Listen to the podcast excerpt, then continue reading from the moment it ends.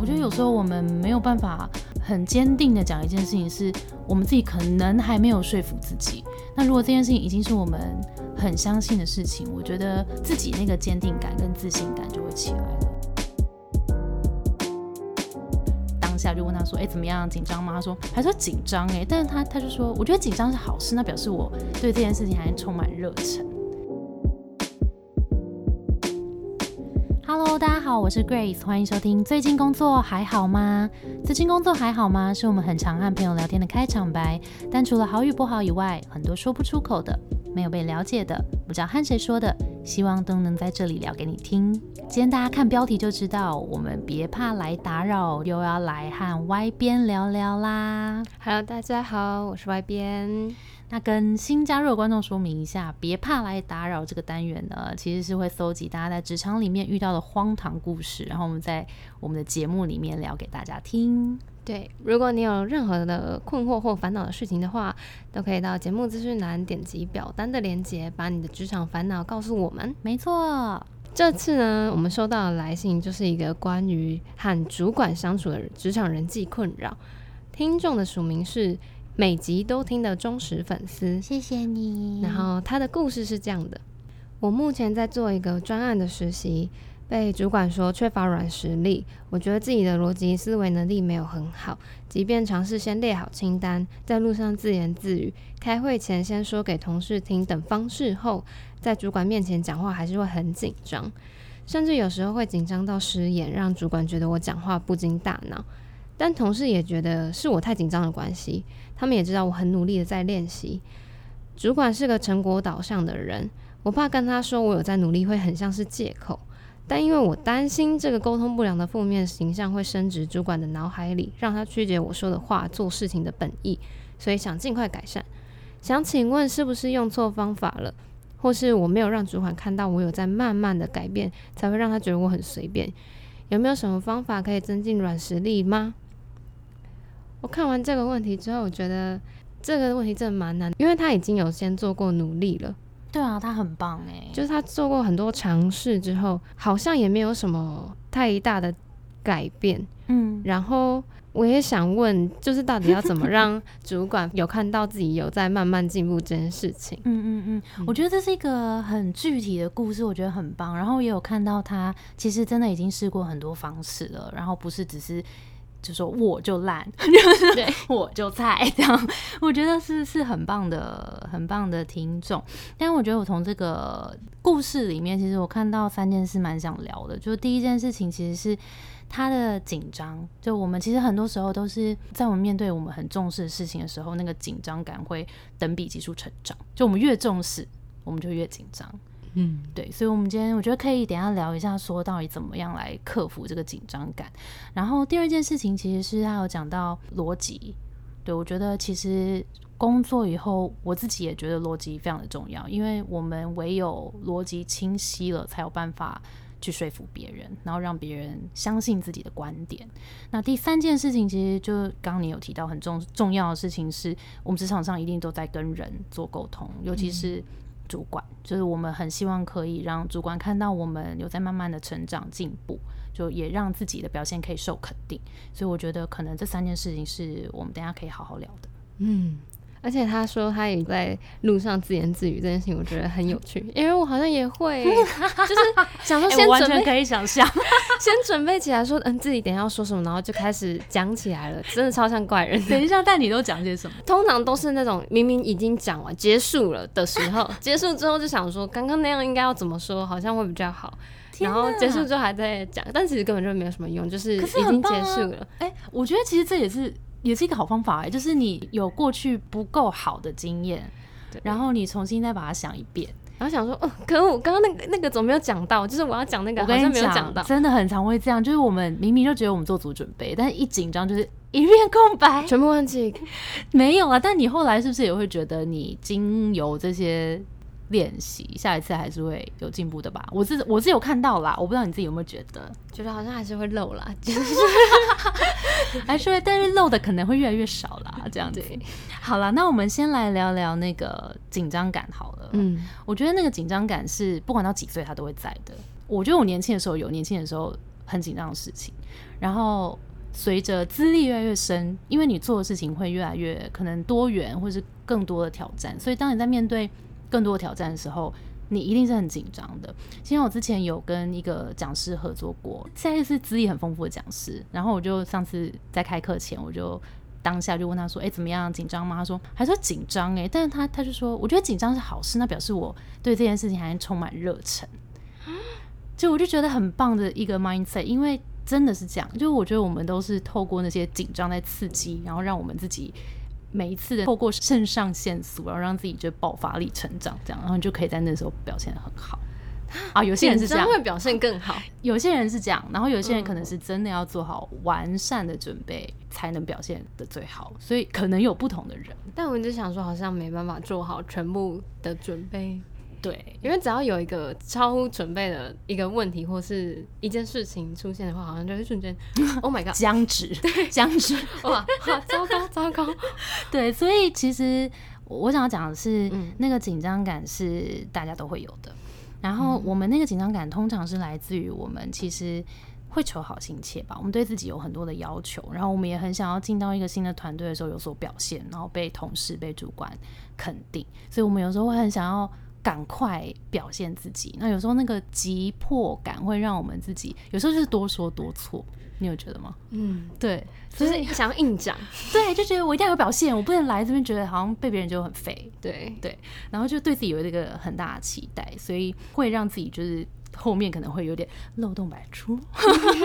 但我觉得这个时候，其实如果到一个新环境，我自己是蛮。习惯会先停看停，就先感受一下说这个团队啊，或者这个公司，或者这个这个团体，它的气氛是什么？每个人都扮演什么样的角色？那我在这个地方，我可能会先，譬如说展露百分之三十的自己，然后慢慢的、慢慢的打开，慢慢的打开，这样看一下我我在这个环，在这个群体的里面，我可以怎么样的表现自己？就不要有点是不要那么急着。要让大家看到百分百的自己，慢慢解锁。对，这样大家也应该也会觉得很有趣吧？就每天都看到一些新的 Grace，对啊，对吧？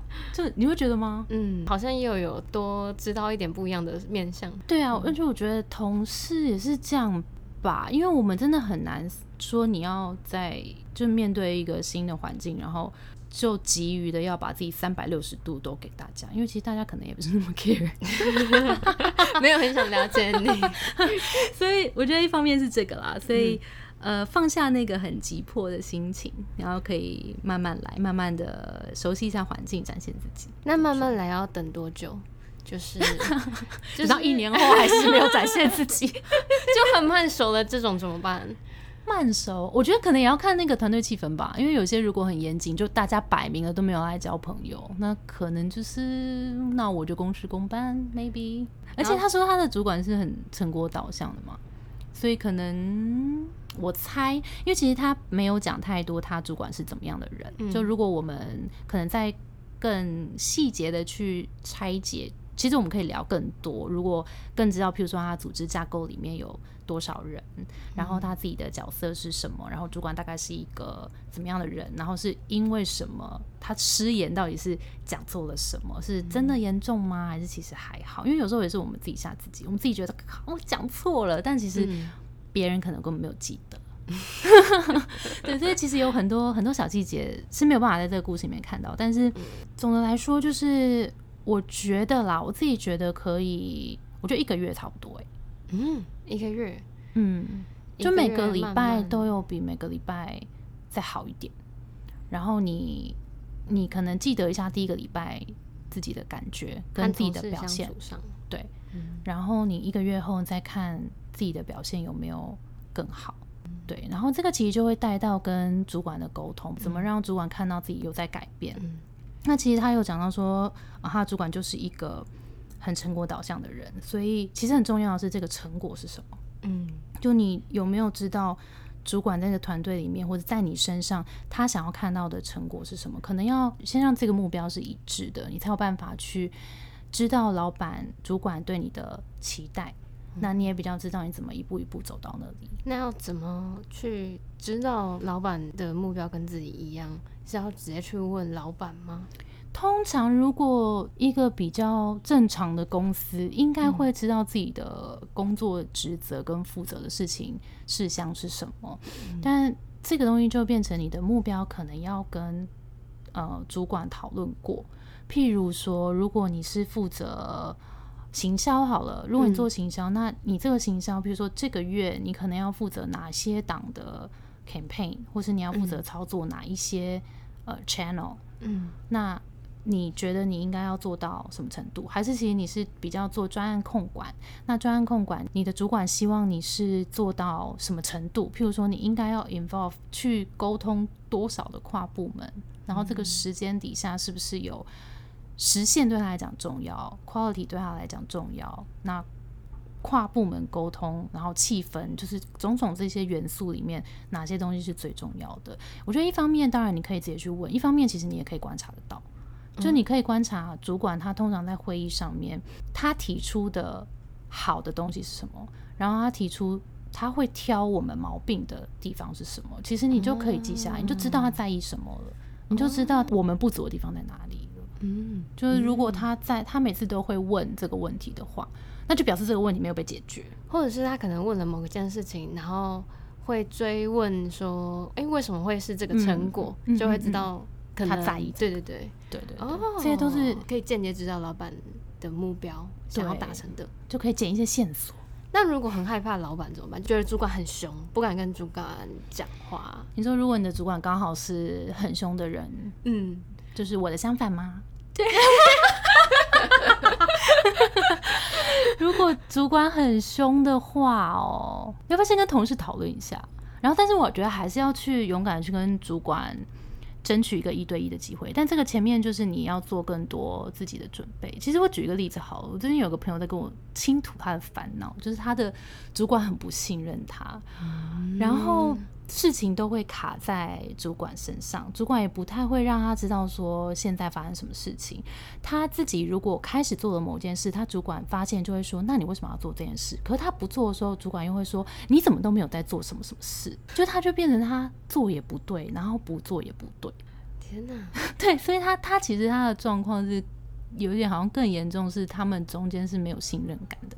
当然，我觉得他主管有蛮大的问题，是因为他他有点担心，他把工作分出去之后，自己是不是对公司就没有价值了？我觉得这个是他主管背后的隐忧。对对对，因为老板会处处的针对你，就表示他不信任你。你的方法其实就是你要赢得他的信任。那怎么赢得他的信任？其实就让就是让他知道你在做什么，跟你做这些事情是为什么，然后跟有什么好处。大概就这几件事而已，要让他知道自己在做什么，所以要。主动的传讯，你跟他说：“哎，我现在在干嘛？”对，但是不要片段。主动报备是好的，但是不要太片段，就是不要每天就是早上说我现在做这个哦，然后下午又说我在做这个。等一下，然后我礼拜二有在报 备，说我今天做了什么？对，但是主管可能没有这么多时间听这些报备，所以我就是跟他建议说，你要不要以后每个礼拜一的早上，我觉得自己真的要整理好，然后你就去跟老跟你的主管约个时间，也许就半小时，或者甚至十分钟，说我可不可以？借用你十分钟，我这边顺一下我这个礼拜要做的事情，我们讨论一下是不是这样的方向好不好？如果 OK，你也觉得 OK 的话，那我们就继续往下走。嗯，所以准备是准备可能接下来可能要做的事情，对，就是依据对对对，依据你的主管给你的呃工作的目标，嗯，那你去定下，说我这个礼拜要做这些事情，那做的这些事情一定都跟这个目标有关。嗯，那先让他知道，说我这个礼拜。都在忙这些是为什么？这个其实也是可以跟他理清说，呃，我往这个方向是对的哦，是对的吗？这样，因为我们其实工时就是这么长嘛，一个礼拜如果大家都是上班族，就是五天，那你五天怎么分配其实超重要的。你如果把三天都花在其实不是那么重要的目标上面的话，嗯，你的主管就会觉得，就你还是一样这么多时间投入在你的工作上面，但是可能并没有在你的真的有推进这个目标，对。的事情上，所以永远都要去确认我们在做的事情是不是跟主管或是跟这个公司的目标最相关。哦，像他有提到嘛，就怎么样去慢慢的改变，然后慢慢让主管看到自己的改变。其实这件事情真的是很重要，所以我觉得如果。可以去，也许争取到 weekly 的跟主管做这种一对一，多争取一些一对一的讨论空间。那有时候也不一定这么正式，也许就中午吃饭的时候有机会团队一吃饭，走在路上。